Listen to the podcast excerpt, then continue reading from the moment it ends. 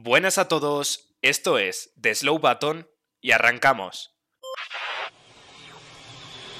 Fantastic job. Slow button on.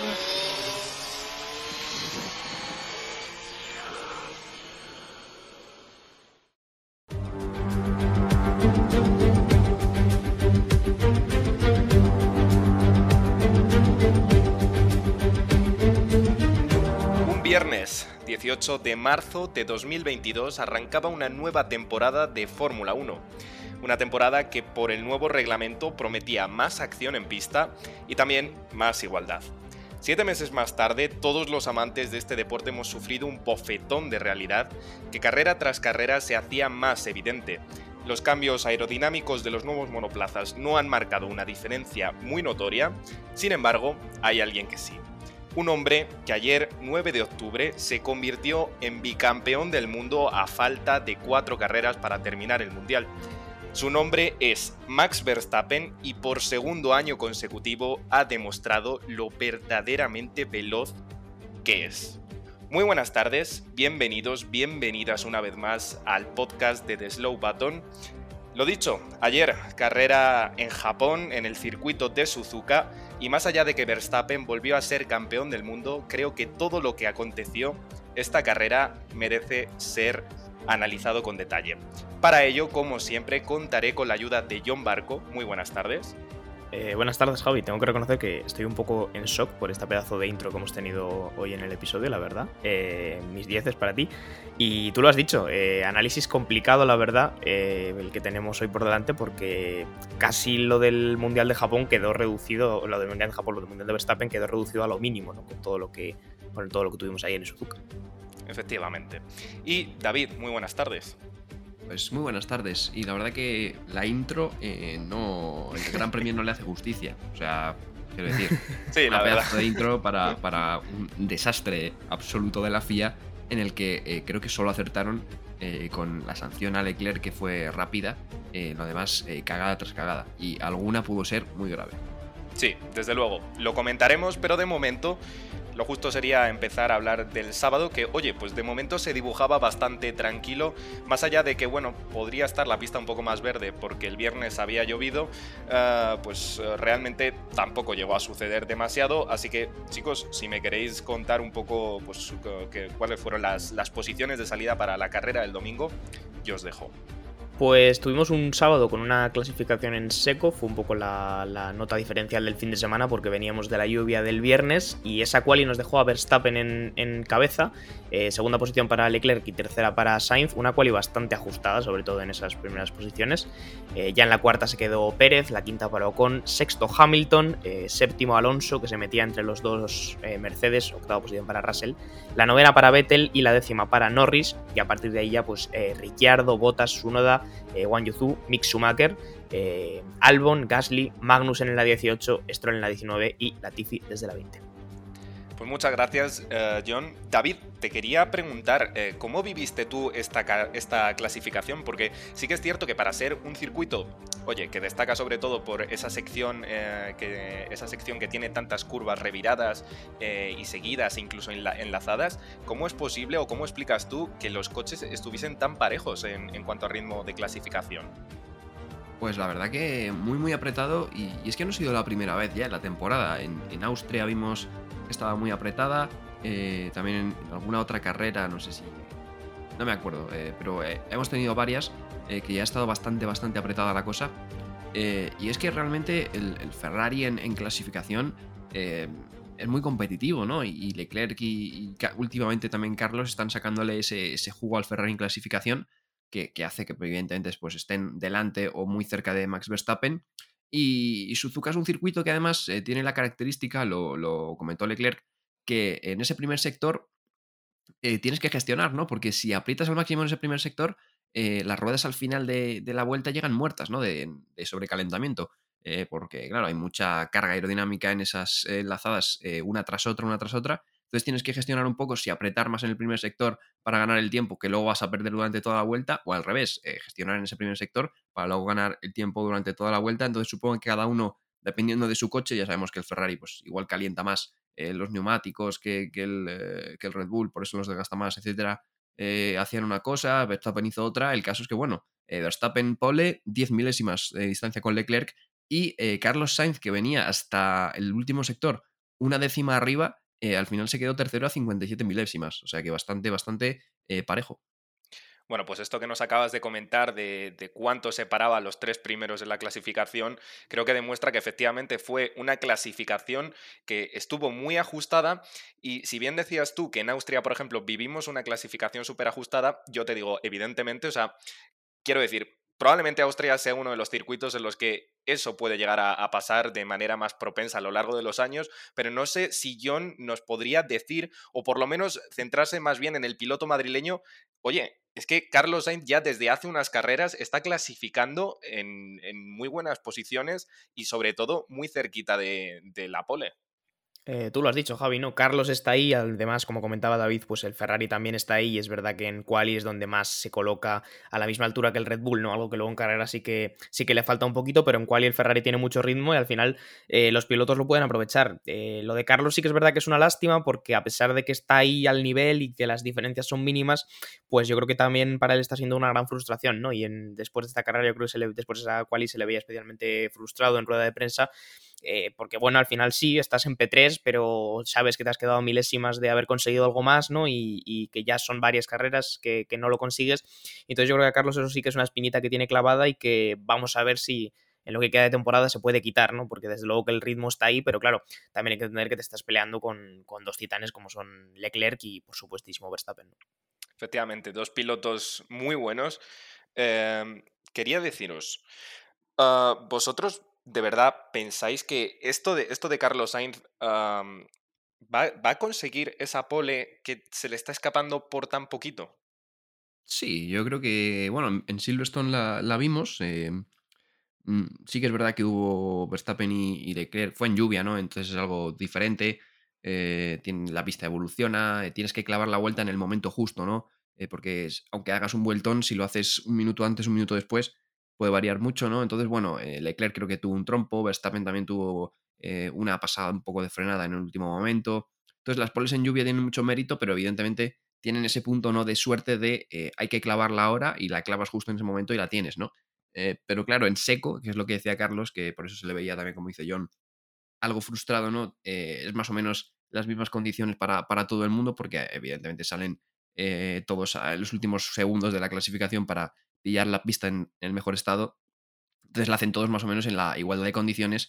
Y es ahí donde Carlos Sainz no solo yo creo que se frustre porque se quede a 57 milésimas, que es que si lo piensas es que no es ni un parpadeo, o sea, es un suspiro de nada, eh, eh, evidentemente, pero también yo creo que se frustra por eso, ¿no? Porque realmente en varias de estas poles que no han sido poles al final, que ha quedado incluso tercero, ya ni segundo, eh, venía en, el segundo sector o, antes de la última curva en Austria venía para hacer pole, o sea, eh, venía en, una décima arriba y por detalles, ¿no? Eh, se le ha escapado esa décima en, el último sector, en la última curva, etcétera, etcétera, ¿no? Entonces yo creo que tiene que ver esa frustración, ¿no? De, de haces una vuelta casi perfecta, pero es que encima ese casi perfecto que no es perfecto es lo que te sirve para estar P3, ¿no? O sea, tiene que ser bastante desesperante, ¿no? Decir, no puedo ni liarla un poquito porque tengo aquí dos tíos que, es que esa miliada se aprovechan de ella y quedan delante mío.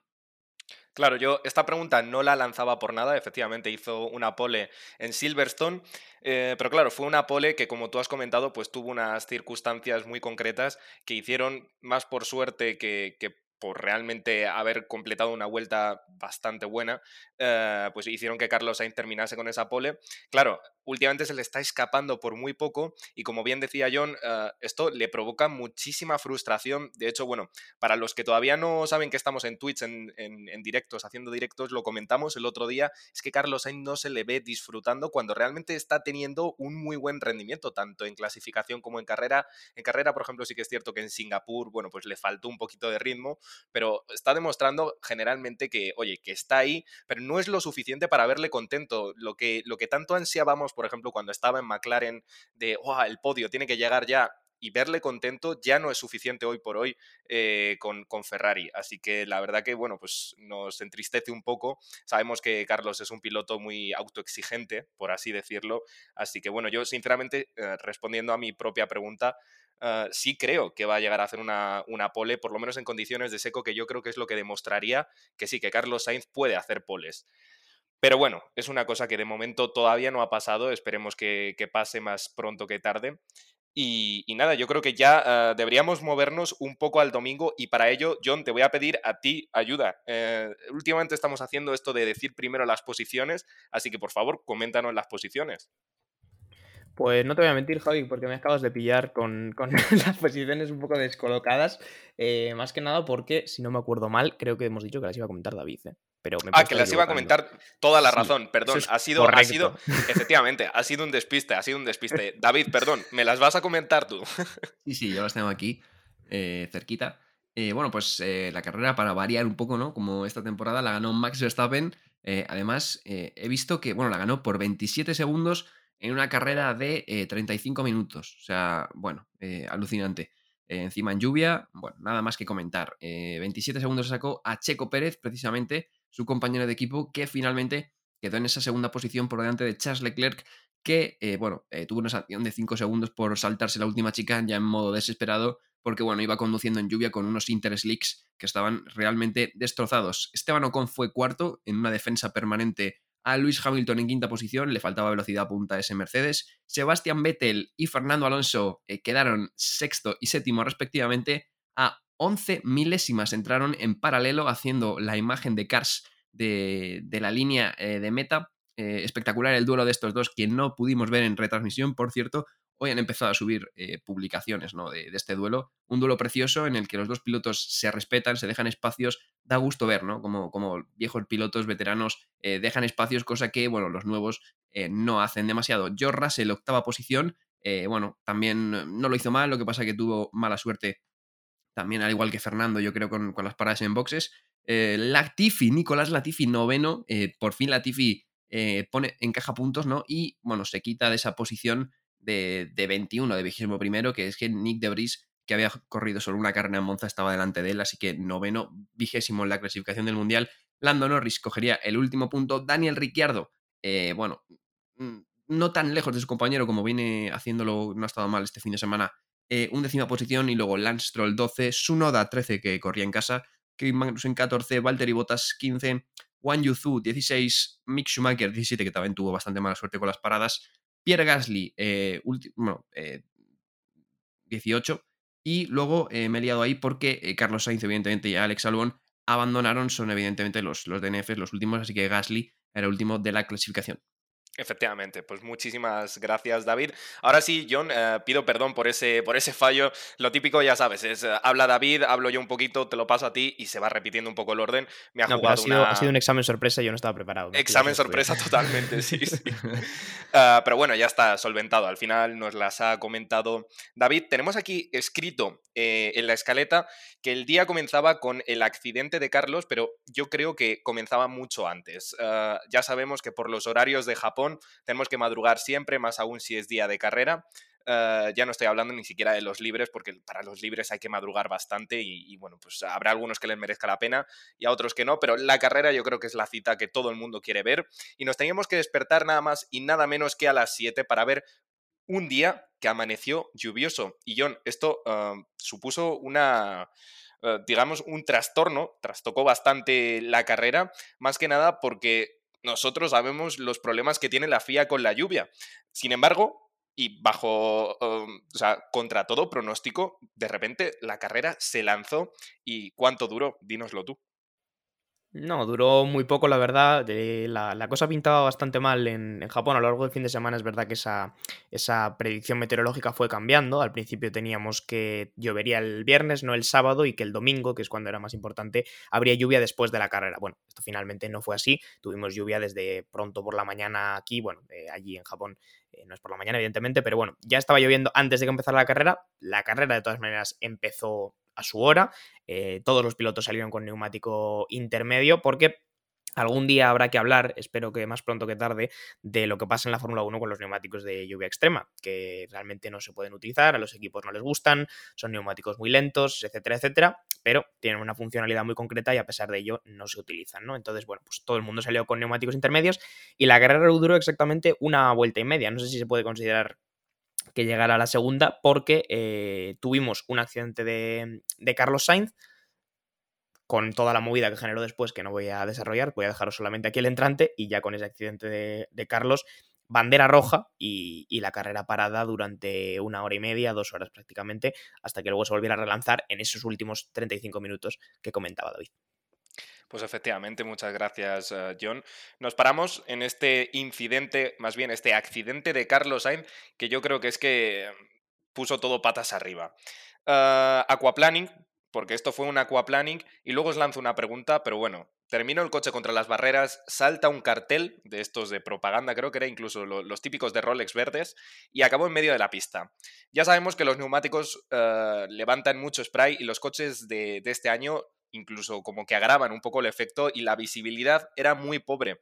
Todos los pilotos que pasaron ah, al, lado del, accidente de Carlos Sainz, muchos de ellos, muchos de ellos ah, no vieron que estaba ahí y bueno, la mayoría de pilotos llegaron incluso hasta pasar por encima del cartel hasta que Pierre Gasly, con mucha mala suerte, mala fortuna, se lleva ese cartel que termina haciendo ah, que, no pueda ver porque básicamente lo tenía como clavado en el alerón y eso le fuerza a ir al, al boxes. Efectivamente, ese incidente, ese accidente de Carlos Sainz supuso un safety car, ah, pero claro, teníamos a, Pierre Gasly en el, en el boxes que le estaban cambiando el morro, como es lógico, y teníamos a los otros pilotos, los que no habían sufrido un accidente, porque, bueno, tenemos a Albon que se retiró por un problema eh, también en esta primera vuelta, los teníamos todos detrás del safety car. Y aquí viene el kit de la cuestión. Pierre Gasly, que parece que se había olvidado todo el mundo de él, estaba rezagado por esta cuestión que acabo de comentar, de que entró en boxes y de repente, donde estaba el coche de Carlos Sainz parado, se encontró dos cosas, una de ellas muy peligrosa y otra persona que es el comisario que en este caso hubiese sido peligroso para él. David, coméntanos el enfado, el enfado que tenía Gasly por cuestiones obvias. Y es que vivimos un episodio muy similar con peor resultado hace unos años. Sí, es que había una grúa en medio de la pista retirando el, coche de Carlos Sainz, ¿no? Pero no es que solo se lo contra Gasly, realmente el grupo que pasó bajo el safety car eh, ya se encontró esa grúa, es decir, esa grúa salió eh, enseguida, en cuanto tuvo el accidente de Carlos Sainz, sacaron esa grúa a pista. No sé eh, con qué velocidad la sacaron a pista, porque realmente fue algo como muy, no sé, precipitado. Em, lo que pasa que, claro, los coches bajo safety car eh, creo que no se debería hacer, eh, menos en lluvia, eh, pasar ni siquiera con el safety car al lado de, de, la grúa, pero bueno, es menos peligroso, ¿no? Dentro de tiene un peligro. Pero el problema, como dices tú, es que Pierre Gasly venía rezagado porque había parado a boxes, tenía que, bueno, encontrar al grupo que estaba todo agrupado y Pierre Gasly iba a una velocidad considerable respetando el delta del safety car, por cierto, que, alguna gente decía que si Gasly iba muy rápido y demás. Eh, Gasly luego fue sancionado por ir rápido en una zona de bandera roja posterior a esa zona de donde estaba la grúa, pero realmente él iba respetando el delta del volante y por ahí pasó bastante rápido y claro, eh, con la poca visibilidad que hay, se encontró una grúa eh, relativamente a escasos metros de él, ¿no? Cuando vas a esa velocidad, pues, y al final Fórmula 1 son muy anchos y demás, está todo muy cerca y es muy peligroso. Y lo que dijo él, un pequeño aquaplaning como tuvo Carlos Sainz, y, tenemos lío como en 2014 con Jules Bianchi, ¿no? Eh, entonces realmente es una acción eh, muy peligrosa que luego se agravó todo porque, bueno, eh, sacan una bandera roja justo cuando pasaba por ahí, no sé si aposta o sin querer, y claro, al principio creíamos que la investigación era por, por, el, por el tema de la bandera roja, de que justo pasaba en ese momento en bandera roja, la sacaron un segundo antes de que pasara Gasly por ahí, ¿no? Entonces, eh, realmente es muy peligroso y normal que Gasly eh, se, se cabrara. Lo que me parece más grave de todo es que al parecer fue Gasly a hablar con dirección de carrera y le dijeron eh, con toda su cara que la grúa estaba en la pista porque habían sacado una bandera roja. Cuando la bandera roja salió un segundo antes de que Gasly pasara por ahí, cuando la grúa ya llevaba ahí, pues varios, varios minutos no, pero por lo menos un minuto llevaría porque, porque habían pasado ya todos los coches con el safety car. Claro. Ese incidente al que hacía referencia fue lo que acaba de comentar David, fue el accidente de Jules Bianchi 2014, piloto francés y también en este mismo circuito en Suzuka y las condiciones, las, condiciones, las consecuencias, perdón, eh, creo que todo el mundo las conoce. En sí no murió en el instante el piloto francés, pero sí que murió a consecuencia de ese impacto golpeó básicamente a, una velocidad muy alta su cabeza contra, contra una grúa, que por cierto, como dato curioso, era, era muy parecida, incluso me atrevería a decir que el mismo modelo que la que se encontró Gasly, así que pues la verdad que eso demuestra, tal y como dijo el padre Jules Bianchi, que no hay ningún tipo de respeto por la vida de los pilotos y que no se le hace honor a la memoria de, de Jules Bianchi. ¿Cómo, ¿Cómo cogemos esto, John? Porque la verdad que esto nos dejó muy fríos nos dejó muy fríos. No, a nosotros y, a toda la comunidad de la Fórmula 1, ¿no? Y además, eh, claro, ocurre este incidente, ¿no? Y, claro, y luego además no es que continúe la carrera, ¿no? Sino que tienes un tiempo de parada eh, muy largo, una hora y media, dos horas de prácticamente no ver nada, bueno, no sin, prácticamente de no ver acción en pista, más allá del coche médico, dar algunas vueltas.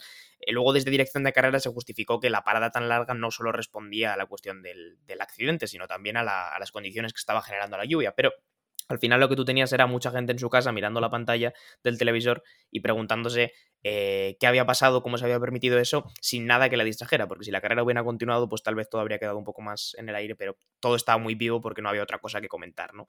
Entonces Gasly lo comentó en el momento y luego se fueron sucediendo las reacciones, tanto el padre de Gasly, eh, perdón, el padre de Bianchi por redes sociales, también eh, Lando Norris, porque realmente es el mismo circuito, la misma circunstancia, y, encima en unas condiciones mucho peores, porque aquí ayer la visibilidad era muy baja, realmente desde la cámara un board del coche de Gasly se aprecia muy, muy, muy poco, entonces podría haber pasado perfectamente que Gasly en esa situación y haciendo todo bien, entre comillas, según cómo está el reglamento, que es donde yo creo que está el error, en que el reglamento está mal aplicado en ese aspecto, pues podríamos haber, haber tenido un susto, porque lo comentaba David, Gasly técnicamente iba haciéndolo bien. Quiero decir, Gasly venía dentro de su delta, lo único que venía muy lejos del safety car por esa parada entonces, a diferencia del resto de coches que habían pasado todos en fila de India detrás del safety car y a 60 km por hora seguramente, pues él venía rápido porque estaba buscando ese delta para llegar a la cola del safety car. Justamente cuando él está llegando, salta la bandera roja, pero cuando le quedan a él 100 metros para llegar a la zona donde hay una grúa y, como tú decías, Javi, también un comisario en la pista.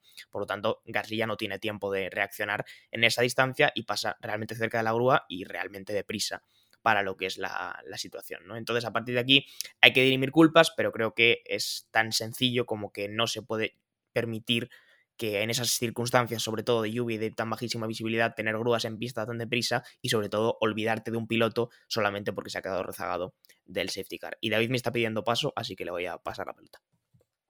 Sí, más que nada porque mm, lo grave, mm, el tema de las condiciones, fíjate que yo creo que era peor en 2014, porque eh, en 2014 eh, hubo, bueno, era un tifón realmente lo que pasó por encima del circuito. Y, sí que es verdad que los pilotos decían que, era prácticamente como si fuera de noche, o sea, no se veía nada en 2014 eh, por pura luz, ¿no? Estas condiciones eran malas porque no se veía mucho porque por el spray y demás, pero realmente Gasly, como no tenía coches delante, no tenía tanto spray, aún así no se ve, evidentemente, nada en lluvia, pero eh, las condiciones yo creo que incluso en 2014 podían ser un poco peores, pero es que lo grave no es eso, lo grave es que eh, realmente desde ese año, desde que pasó lo de Bianchi, se supone eh, que ha habido, bueno, se supone no, ha habido evidentemente mejoras en la seguridad, hemos visto el Halo, por ejemplo, o el Virtual Safety Car también se planteó por esas cosas, pero claro, hemos tenido mecanismos tanto en, bueno, en el coche, en el, en el reglamento, etcétera, por mejorar esto, y es que ayer eh, no se aplicaron, ¿no? Entonces realmente eh, lo grave es eso, que tengas un precedente en el que apliques una serie de, procedimientos a seguir más allá de la seguridad del halo, por ejemplo, y que no se cumplan, ¿no? Entonces realmente es lo grave que, pase, tengas un precedente, aplicaras eh, algo, además que no digas que fue en el 95, o sea, realmente fue en 2014 que está aquí a la vuelta de la esquina. Y realmente te lo saltes luego, ¿no? Entonces eso es muy grave. Sí. Totalmente inaceptable, la verdad. un susto que nos llevamos todos. Creo que todo el mundo se dio cuenta de que, eso fue un error por parte de la FIA.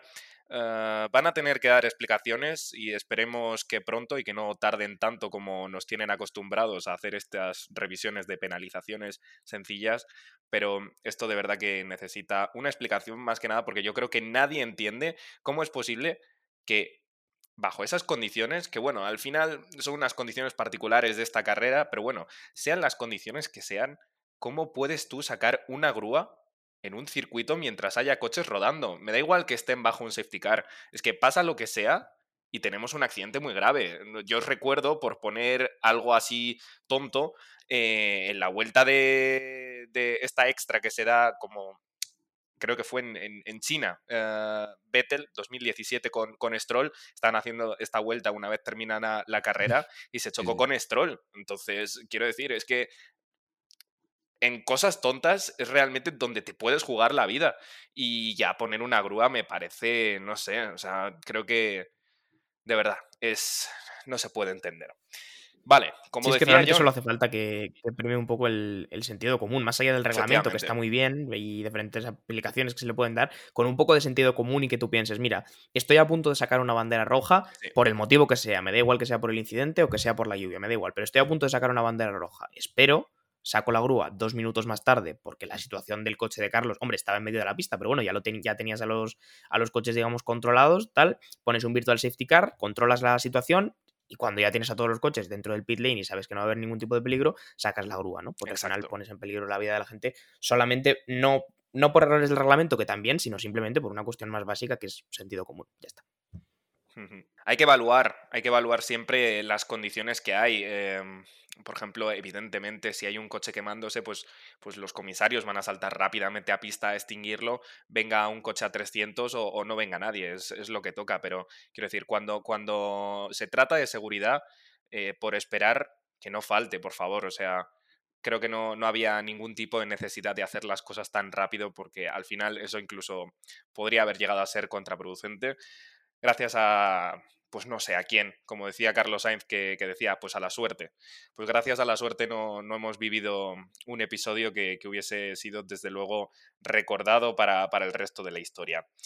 Bueno, eh, esto lo que hacía era forzar una bandera roja a la que yo no hacía referencia. Una bandera roja que es que duraría hasta dos horas. Estuvimos dos horas esperando, eh, pues pónganse en la situación 7 de la mañana, más dos horas, esto claro, evidentemente teniendo en cuenta que lo estábamos viendo aquí en España, pues eran las 9 de la mañana y todavía no habíamos tenido acción y si la FIA ya había estado poco entonada, como ha estado un poco entonada a lo largo también de toda esta temporada, veíamos que es que no se hacía absolutamente nada y no se tomaba ningún tipo de decisión clara. Porque, David, hubo un momento que sí que es cierto que hubo un amago de, venga, sí, vamos a, sacar los coches a rodar. Y de repente, cuando dijeron que la carrera se reanudaba, a los tres minutos dijeron, pues ahora no.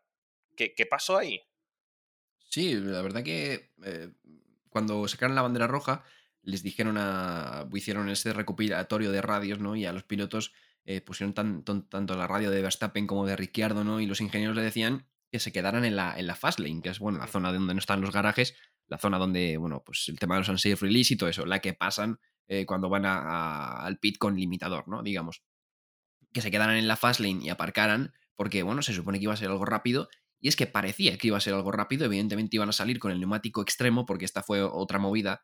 Eh. Esto es con lo que decía John al principio, los equipos, el, intermedio es mucho más rápido que el neumático extremo. Entonces, claro, eh, eh, pusieron cuando fueron a parrilla el intermedio, lo que pasa que en unos 15 minutos que hay esta mm, ceremonia del podio, del himno y toda esta movida, hasta que se suben a los coches y demás, eh, en esos 15 minutos llovió algo con más de fuerza. Entonces, eh, lo que hay, ir hace 15 minutos luego al fin que parecía un intermedio se convirtió en, ya en, en una condición de extrema lluvia, ¿no? Entonces parecía que iban a sacar eh, los coches ya con, con obligatorio extrema lluvia, que yo creo que en ese momento realmente estaba para eso, para sacar los coches con el neumático extremo y podían rodar bien, ¿no? Pero en el último momento amagaron y, se echaron para atrás y dijeron que el procedimiento de salida estaba cancelado. ¿Cuál fue el problema? Que en, esa, en ese parón, eh, no sé si calcularon mal o lo que sea, con estos parones innecesarios que tienen, y, y claro, siguió lloviendo incluso con algo más de intensidad. Entonces al final, si no tienes coche rodando en pista y lloviendo con una mínima intensidad o mayor, eh, se sigue encharcando. Entonces, claro, al final tu- tuvieron que esperar a que dejara de llover o, por lo menos a que fuera casi minúsculo para sacar los coches otra vez de nuevo con ya el crossover a, intermedios, ¿no? Y es que parece que no, no quieren que, se usen los neumáticos extremos, eh, la FIA y los equipos, bueno, tampoco sé si quieren, Y fue hasta, justo coincidió con un mensaje de, Hamilton en redes sociales, que era que decía que, bueno, que, probaran, ¿no? Aunque sea, que, que dejaran salir a ellos que dieran unas cuantas vueltas bajo el safety car y que iban a saber enseguida si estaba practicable o no la pista, ¿no? Yo creo que estaba bastante practicable con, los neumáticos extremos, pese a que hubiera mala visibilidad, pero claro, el tiempo de espera sin rodar fue lo que provocó que hubiera muchos charcos y que al final se tuviera que esperar una hora extra a que dejara llover. Exacto. Lo que se le ha criticado a la FIA este año es eh, lo lentos que son y, mm, pues no sé, siendo el máximo representante, por así decirlo, del automovilismo, es la categoría reina, evidentemente, pues lo que se esperan son acciones por parte de ellos. Entonces, realmente lo que se critica es la inacción. ¿Cómo es posible, John, que Lewis Hamilton fuese eh, el que más o menos de cierta forma y de manera irónica, eh, el, que, el que tuviese que, como decir, venga, vamos a tratar de rodar. Si es que al final es, es, otra vez, ¿no? Apelando un poco al sentido común, es verdad que justo coincidió yo creo con el momento en el que lo decía Hamilton, pero es que era una decisión que se podía haber tomado mucho tiempo antes, porque la previsión de lluvia que había era, era evidente, iba a seguir lloviendo creo que durante cuatro horas aproximadamente en ese momento, o sea, sabías que la pista mágicamente no se iba a secar, no iba a desaparecer todo el agua que había encima, y eh, tienes la posibilidad, en vez de tener al coche médico rodando, de sacar a los coches de Fórmula 1 sabiendo perfectamente que son probablemente la mejor aspiradora del mundo a la hora de, secar una pista. Entonces, Hamilton en ese momento tenía mucha razón. Eh, desde luego que todos guardados en el garaje nunca vamos a saber si se puede correr o no, o cómo está la situación. Probamos a salir y si vemos que se puede correr, pues oye, fantástico para el espectáculo porque los, espectadores puedan disfrutar de más carrera, y si no, pues lo sentimos mucho, no se puede. Pero desde luego que eso no lo vamos a saber todos sentados en, los garajes, ¿no? Entonces, simplemente, de nuevo, un poco apelando al, al sentido común y, claro, efectivamente, cuando la carrera ya se reanudó, pues se vio que la pista evolucionó rápidamente, porque como digo, los 20 Fórmula 1 pasando y con una cantidad de lluvia que no era muy, muy grande, pues secan la pista eh, relativamente deprisa, ¿no? Entonces, pues al final eh, no era una cuestión tan complicada, pero ya sabemos que este año la FIA, desde, o desde el año pasado, la FIA a la lluvia le tiene mucho miedo y entonces ante el miedo lo que hacen es decidir no hacer nada, ¿no? Pero no haciendo nada, pues no consigues nada, como es bastante evidente. Exacto, y es que la FIA parece no solo no confiar en ellos mismos, sino que parecen no confiar tampoco en la habilidad de los pilotos. Al fin y al cabo es probar y si se llega a liar, por ejemplo, en la, en la resalida este fin de semana, pues quizá la FIA la siguiente carrera coja y diga, bueno, pues no, pues con lluvia no vamos a correr porque es peligroso y ya ha habido un episodio en el que os habéis pegado un golpe y esto no es lo que queremos, nosotros queremos seguridad. Pero es que no les llegan a dar ese voto de confianza para ni siquiera demostrar, oye, que sí que son capaces de, pilotar bajo estas condiciones, como al final resultó ser. Entonces, David, al final, y esto es algo que comentabas anteriormente, se declaró que se tenía que salir con el neumático de lluvia extrema y como bien decía John también, no hay nada que seque mejor la pista que, en este caso, 18 coches de Fórmula 1 evacuando por segundo 80 litros, pues David, ¿qué, duraron los neumáticos de lluvia? ¿Tres? ¿Cuatro vueltas? Dímelo tú. Sí, bueno, duraron eh, tres vueltas, pero es que hubo dos bajo el safety car, creo, eh, básicamente. O sea, Verstappen ya en la vuelta que se metía el safety car a boxes, que creo que dieron dos, si no me equivoco, no sé si dieron una o dos, pero vamos, en la vuelta que ya entraba el safety car a boxes, Verstappen ya estaba diciendo, la pista está para intermedios, pero claro, no podía entrar porque era el primero, evidentemente, y iban a entrar en tráfico, ¿no? Los que sí entraron fueron Vettel y Latifi, que estaban al final y ya vieron que la pista estaba para intermedios y dijeron, pues aquí, tonto el último, entramos, eh, que ya está para intermedios y a tirar. Y así les fue, que al final eh, Vettel y Latifi, bueno, Latifi acabó en puntos y Vettel acabó en una eh, sexta posición. Entonces, es que realmente ya estaban en ese crossover, ¿no? O sea, la FIA parece que, le da miedo. Ya te digo, fueron dos, apenas dos vueltas con los neumáticos extremos todos los coches. Entonces, eh, eso, es que no, realmente estaba muy practicable la pista. Y luego lo que decías tú, Javi, que no les dan confianza, es que realmente el tema del accidente de Carlos Sainz fue por un aquaplaning, por una mala decisión de los equipos a la hora de elegir los neumáticos, ¿no? Eh, realmente no, no, era por otra cosa, pero es que eh, tanto en Singapur como aquí no hemos visto nada grave por la lluvia realmente. O sea, es que son pilotos que al final son los mejores del mundo. O sea, si no son capaces de conducir en lluvia, igual es que no deberían estar en la categoría. Y es que cada vez que corremos en lluvia, demuestran que, son capaces y que evidentemente son muy buenos. Entonces, pues, pues nada, es lo que hay. John.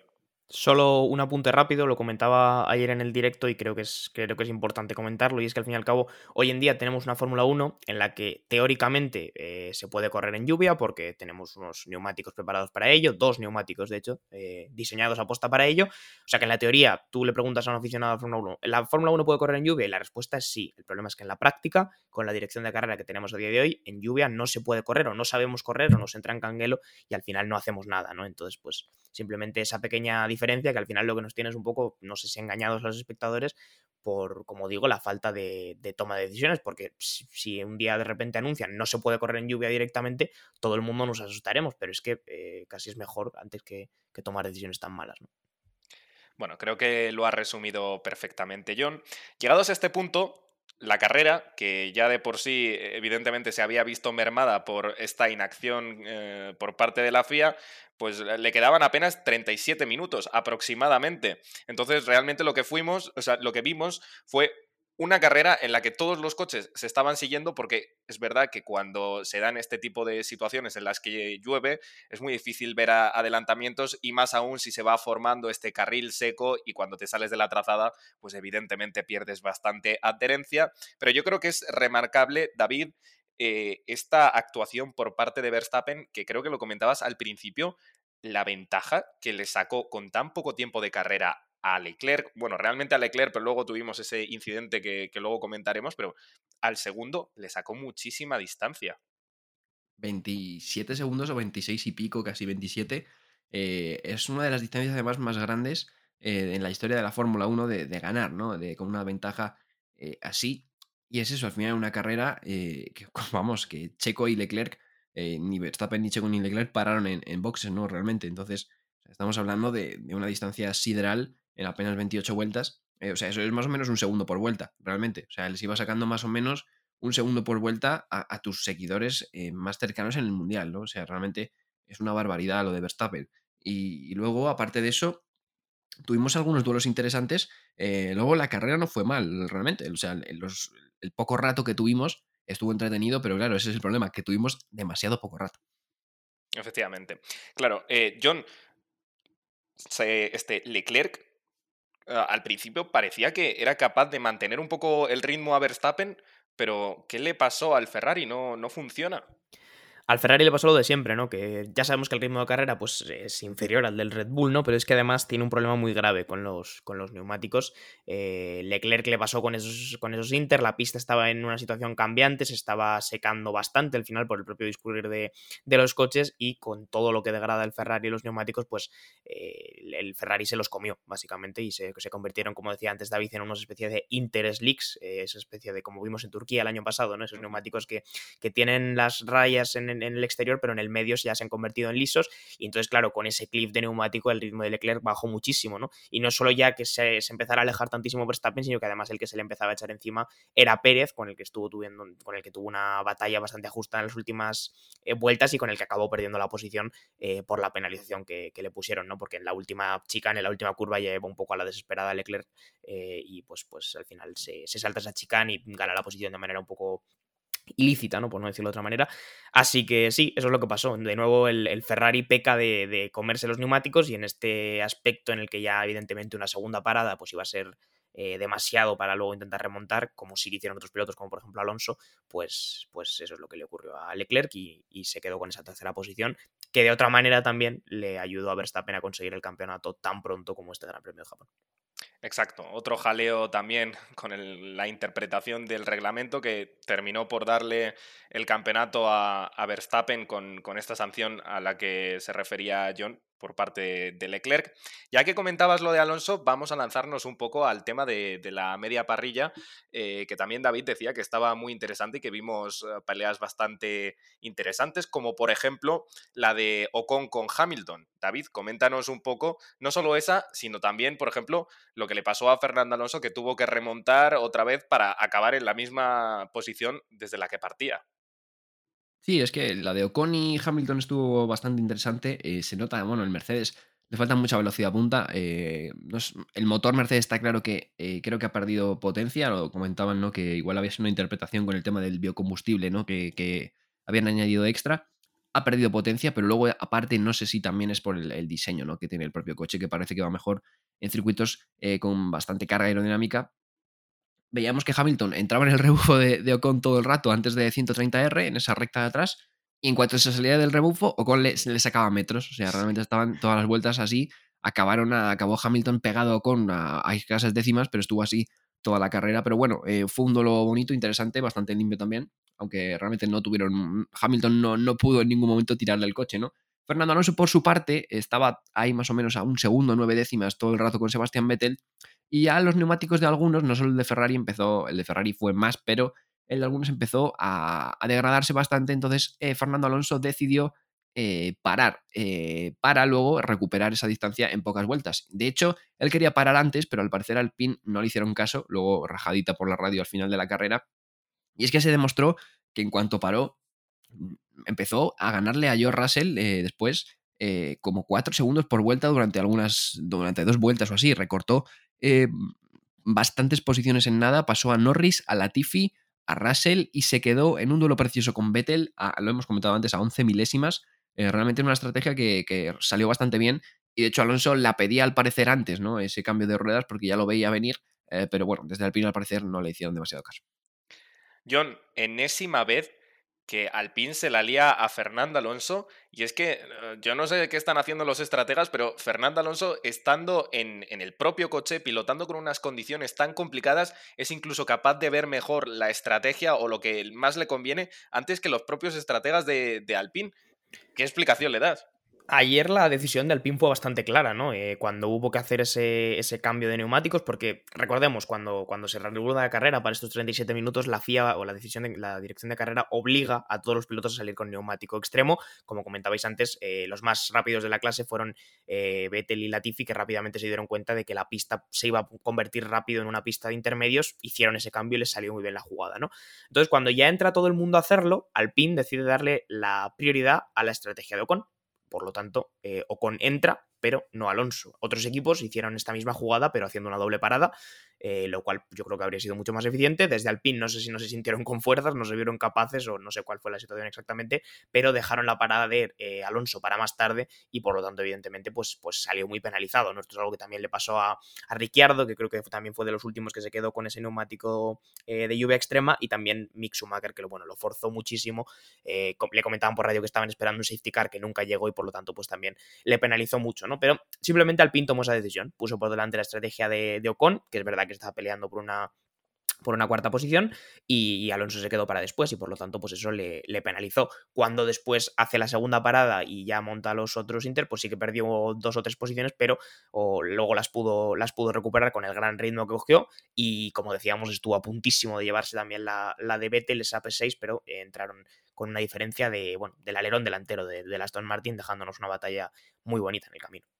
Pues sí, una batalla preciosa que no salió en la retransmisión de la FOM, pero bueno, la verdad que yo creo que lo, hemos descrito y ya sabemos la calidad que tienen estos dos pilotos, tanto Vettel como Fernando Alonso, así que desde luego el espectáculo estaba asegurado en esta última vuelta. Esta, este error estratégico, por ser un poco más formal en las palabras, eh, hizo que Fernando Alonso estallase y llegó a decir ¿qué me estáis haciendo este año con la estrategia? O sea que evidentemente estamos viendo ya un Fernando Alonso que a falta de cuatro carreras eh, para que termine el Mundial, pues la paciencia con Alpine parece que se le ha agotado.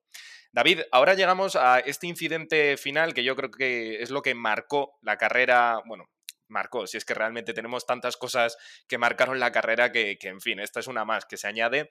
Pero bueno, eh, tenemos ese incidente con Leclerc y con Checo Pérez que terminó resultando ser beneficioso para Max Verstappen, pero realmente nadie se lo esperaba porque al principio no se pensaba que Max Verstappen había ganado el campeonato del mundo, pero dinos tú por qué, al final sí que, sí que resultó que lo ganaba.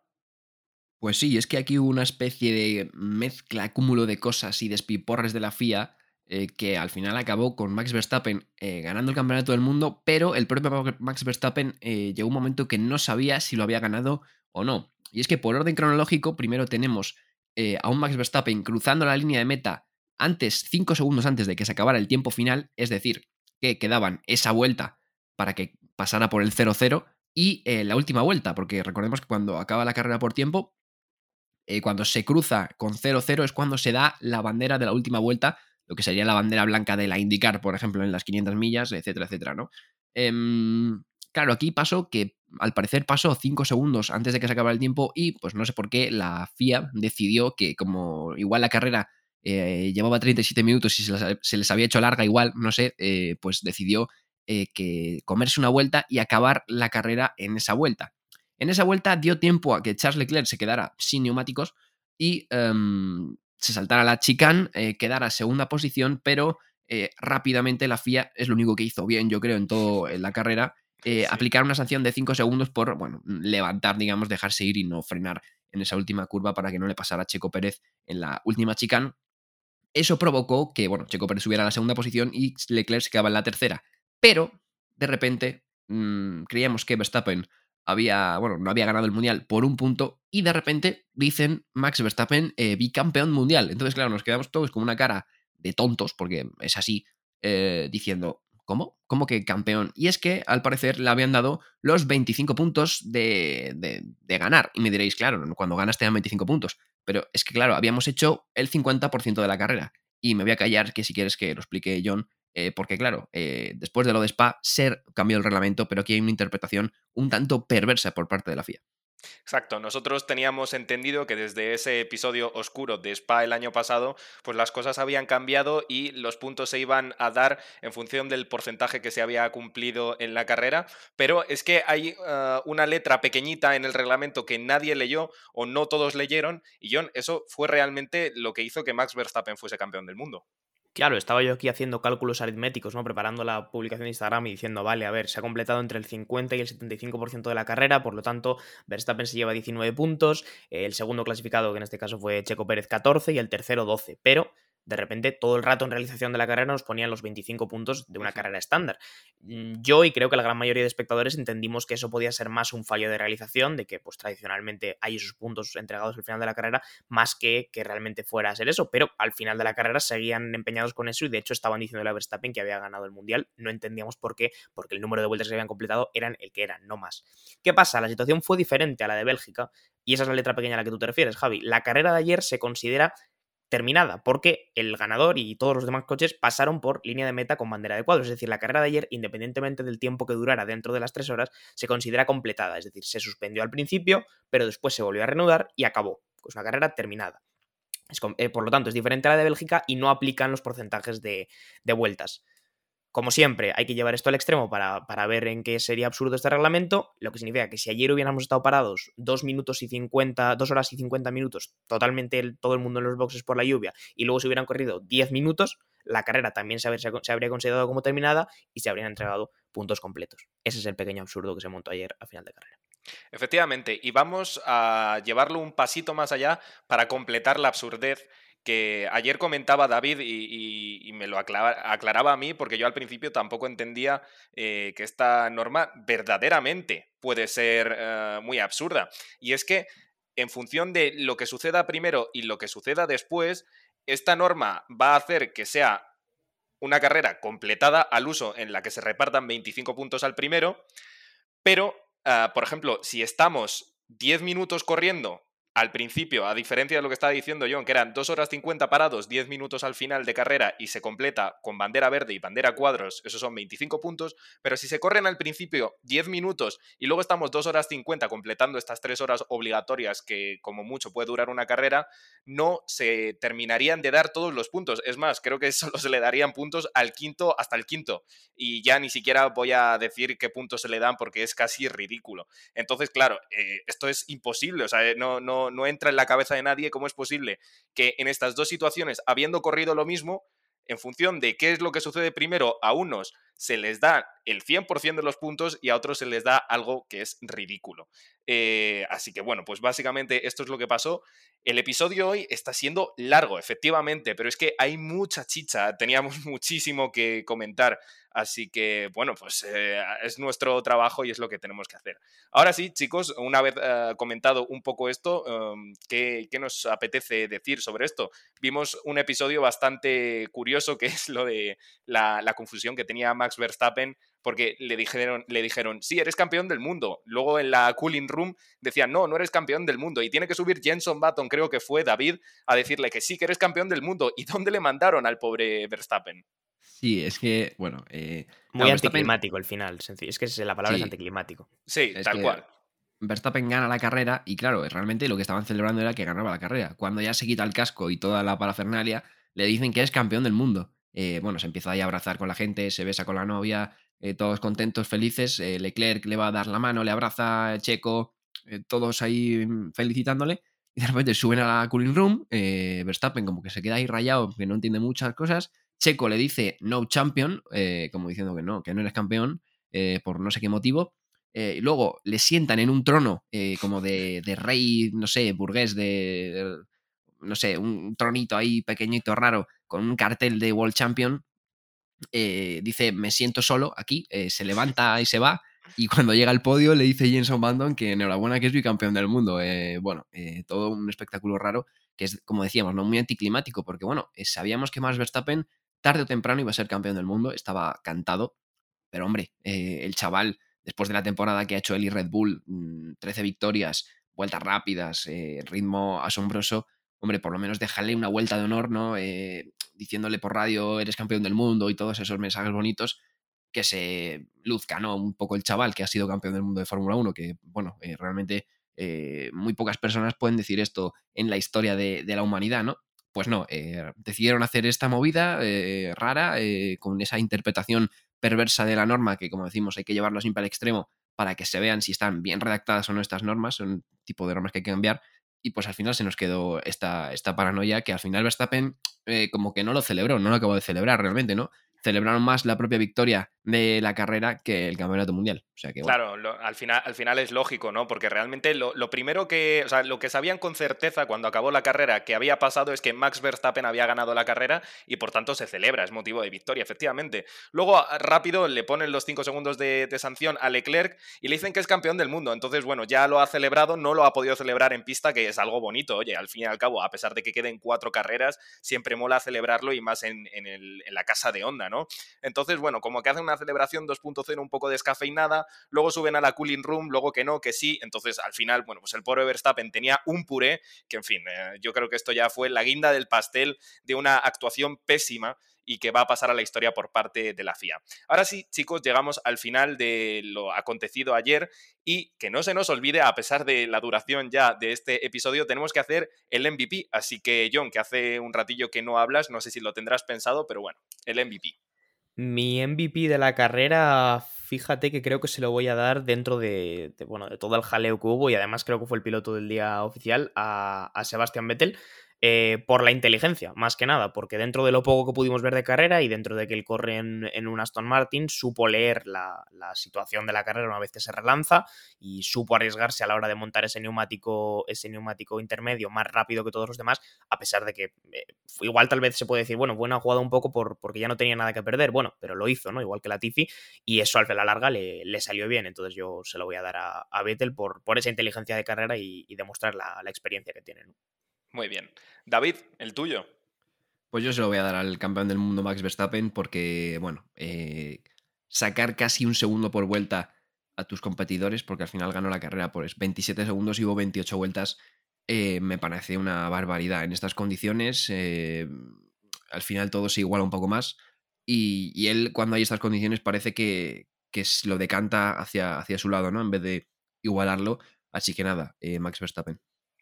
Bueno, pues no me dejáis más opción, eh, no voy a repetir por no hacer un poco el feo. Y eh, yo creo que no va a haber mejor carrera eh, para que diga lo que voy a decir ahora mismo. Mi MVP va para nada más y nada menos que Nicolás Latifi. Última temporada en Fórmula 1. Efectivamente, claro, es que está claro, es que se lo merece de verdad. Si hay una carrera en la que se lo tiene que merecer, es en esta. Porque el tío en lluvia, no me digas por qué, va súper rápido y encima consigue puntuar, vuelve a entrar en el top 20, última vez que corre en Suzuka. Oye, pues ya está, es que es la combinación perfecta para que Nicolás Latifi se lleve mi MVP. Ahora sí, chicos, llegamos al final. Eh, extenso, eh, pero yo creo que una vez más cumpliendo con nuestro trabajo, que es darle a nuestros oyentes pues el mejor contenido. Así que, pues nada, buen trabajo, chicos. Y este fin de semana no tenemos carrera, pero oye, algo haremos, así que nos escucharemos y nos veremos próximamente porque, lo vuelvo a decir, tenemos Discord, hemos hecho ya tres directillos, así que nos haríais. Discord no, Javi, Twitch. Discord no. Discord no, efectivamente. Discord es lo que usamos antes de hacer los episodios de, podcast, pero no es Discord. Efectivamente, gracias, John. Es Twitch. Eh, también tenemos un servidor de Discord por si lo queréis, oye, pero realmente a lo que me refería es a, los directos de Twitch y que nos haríais un enorme favor porque estamos empezando por ahí, somos poquitos, pero bueno, ya sabéis que la comunidad pretendemos, pretendemos que sea la misma. Muchas gracias John. Eh, nada, muchas gracias, Javi. Es oficialmente, te lo digo ahora mismo, tenía el dato en la mano, el episodio más largo de toda la historia de Desglobaton, con 54 minutos y lo que quede por ahora por delante. Muy bien. y muchas gracias a ti también, David. Nada, muchas gracias. Y bueno, a ver, esto es culpa de la FIA, que no se arme tanto jaleos y así Desglobaton pues hace sus 40 minutos reglamentarios. y muchas gracias también a nuestros oyentes que ya esperemos que también sean espectadores. Un saludo y viva Fernando Alonso. Nicolás Latifi, piloto del pueblo.